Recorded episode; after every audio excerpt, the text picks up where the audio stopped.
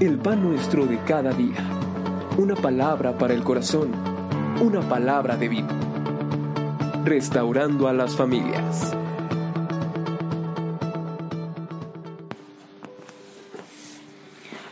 Isaías 41:10 No temas porque yo estoy contigo, no desmayes porque yo soy tu Dios que te esfuerzo. Siempre te ayudaré, siempre te sustentaré con la diestra de mi justicia. He aquí que todos los que se enojan a ti serán avergonzados y confundidos, serán como nada y perecerán los que contienden contigo. Buscarás a los que tienen contienda contigo y no los hallarás. Serán como nada y como cosa que no es aquellos que te hacen la guerra. Porque yo soy Jehová tu Dios, quien te sostiene de tu mano derecha y te dice, no temas, yo te ayudo. Amado Padre, en el nombre de Jesucristo queremos rogar tu dirección en esta segunda parte del testimonio. Queremos rogar, Padre, que tú nos guíes, eh, que tú seas exaltado por sobre todas las cosas y ruego, amado Dios, tu dirección. En el nombre de Jesús. Amén.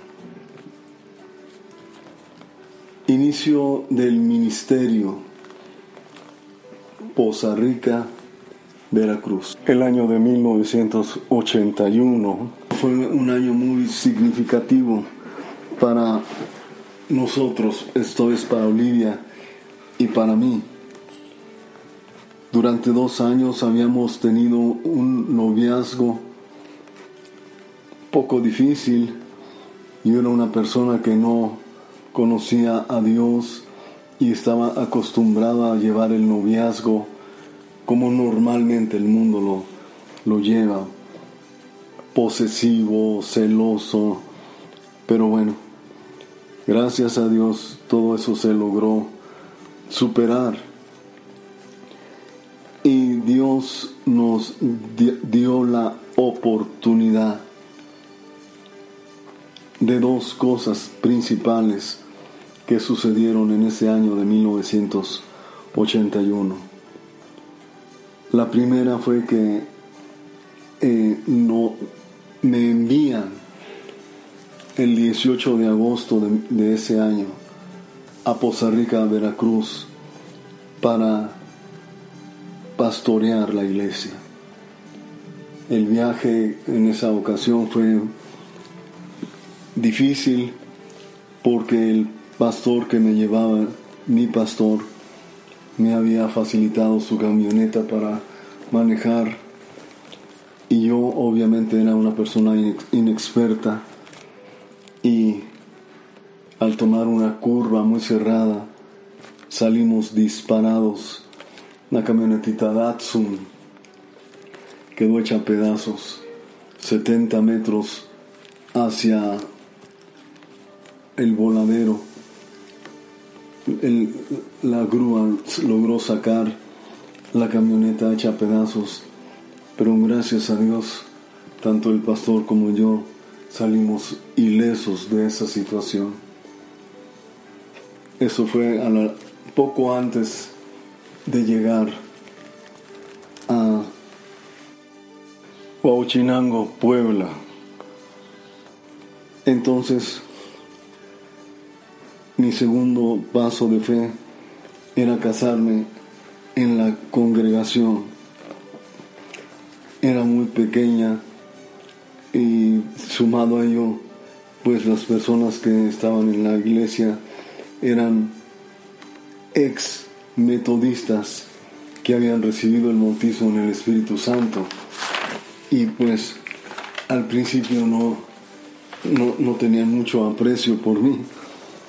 Con todo, Dios proveyó en su misericordia el dinero necesario para casarnos y lo cual lo hicimos el 29 de noviembre, domingo 29 de noviembre. Ya establecidos en Poza Rica, Veracruz como pastores, al conocer la iglesia a mi esposa, para ellos también fue un poco incómodo porque ella era una jovencita de 19 años de edad y obviamente como yo también sin ninguna experiencia en el pastorado. La mayoría de los hermanos tenían 15, 18, 20 años de convertidos. Entonces estaban acostumbrados a otro tipo de pastorado que era obviamente mucho mejor. Pero Dios, orando, porque yo le decía al Señor, Señor, ¿qué hago?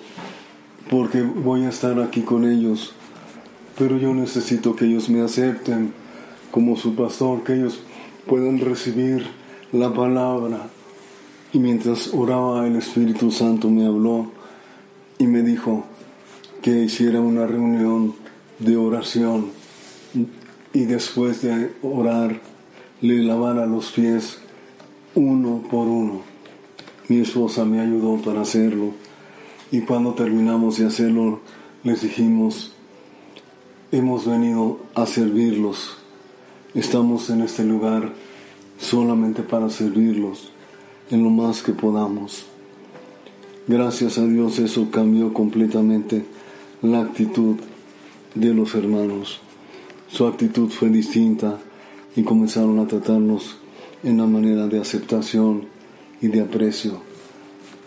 Varias de esas familias hasta el día de hoy les amamos y los conocemos. Pasado esto, nuestro primer hijo fue Jonás. Él nació el 30 de agosto en la Ciudad de México, aunque lo registramos después en Piedras Negras, Coahuila. Cuando estuvo, pero antes, perdón, antes de pasar a ese punto, quiero decirles que casi al finalizar el año de nosotros estar en ese lugar, nuestros hermanos nos dijeron que ya no podíamos estar porque sabían que nuestro pastor estaba en pecado y que ellos no podían estar bajo la autoridad de un líder que estaba en esa condición. Nosotros dejamos la congregación de Poza Rica con mucha tristeza, pero también no estábamos seguros si el líder, nuestro líder pastoral, estaba realmente en pecado. Regresamos a la Ciudad de México, como les decía, el 30 de agosto desde el año 1982 nació Jonás. Después de esto llegamos a la Ciudad de México y estuvimos durante varios meses. Y el pastor en ese mismo año, en el mes de noviembre, decidió enviarnos a Piedras Negras, Coahuila. Piedras Negras, Coahuila es una ciudad fronteriza precisamente en el estado de Coahuila. En ese lugar íbamos a hacer, fuimos, de hecho fuimos enviados. Creo importante mencionar la familia que amablemente me hospedó cuando llegué a Costa Rica, la familia Hernández, una hermosa familia que fueron una ayuda óptima en ese periodo para nosotros hermano Miguel y su esposa, que cariñosamente le dicen Mananí, ellos establecieron una congregación en un poblado llamado Las Fuentes y también otra congregación en Poza Rica, Veracruz. En esta segunda congregación que establecieron, su hija, la más jovencita, llamada Fabiola, Fabi, como le dicen de aprecio, casó con el pastor Celso y Celso y ellos llevan acá pastorea la iglesia ya de, muchos años. En ese periodo Fabi tenía 15 años o 14 de edad. Actualmente ya, ya debe ser un poquito mayor, ¿verdad? Excelentes pastores allá en Costa Rica. Y le doy gracias a Dios también por el pastor Eduardo Martínez. Cuando yo partí de Costa Rica, él quedó en mi lugar. No, recuerdo si fueron dos o tres años que él quedó en Costa Rica y haciendo un excelente trabajo en ese lugar. también Heraclio Díaz y su esposa quedaron también como pastores. Actualmente ellos pastorean otra congregación de mucha bendición, igualmente en Poza Rica. Vincent, Martita Vincent, si no mal recuerdo, la esposa de Heraclio Díaz, un hermoso matrimonio. Lo dejo como, como una parte importante y quiero que no quería terminar sin mencionarlos. Muchas gracias. Dios les bendiga. Y gracias a esas familias.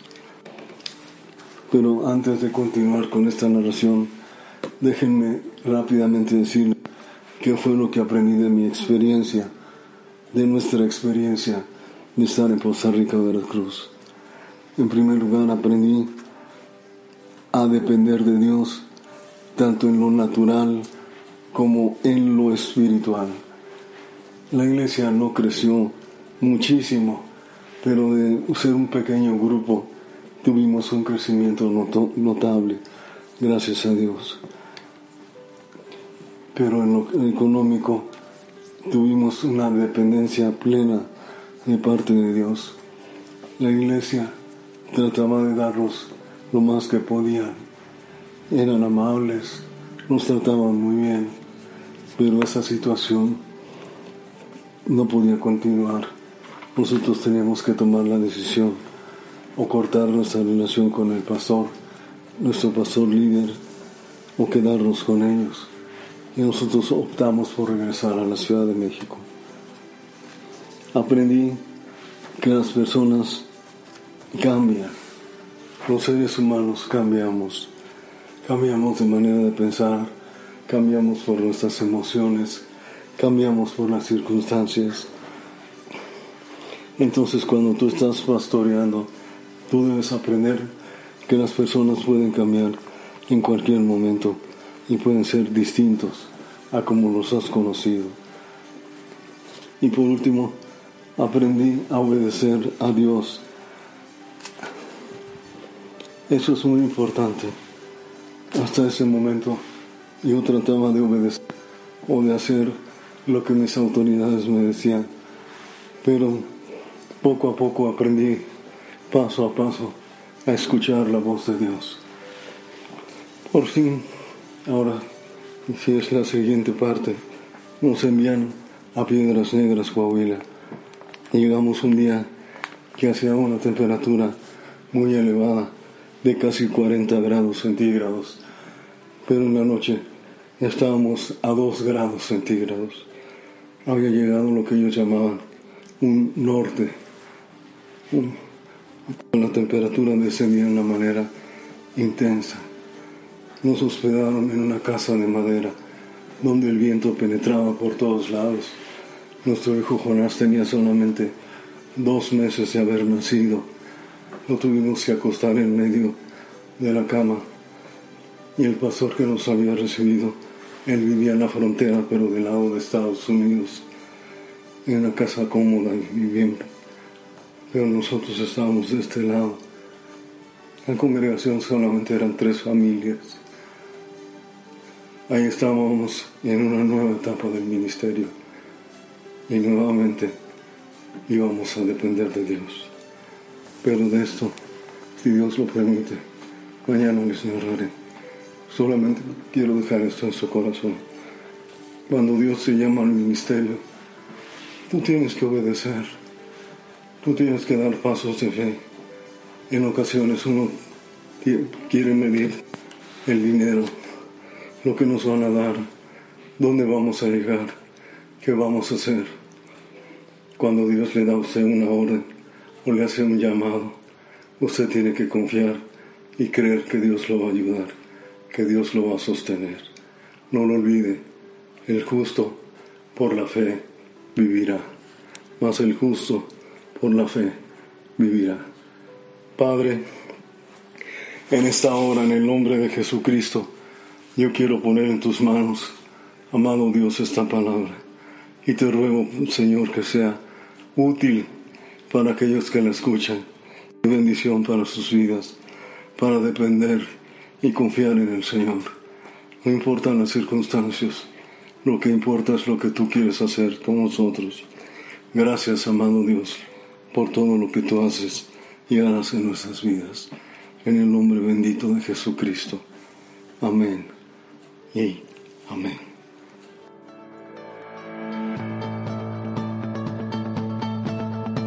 El pan nuestro de cada día. Una palabra para el corazón. Una palabra de vida. Restaurando a las familias.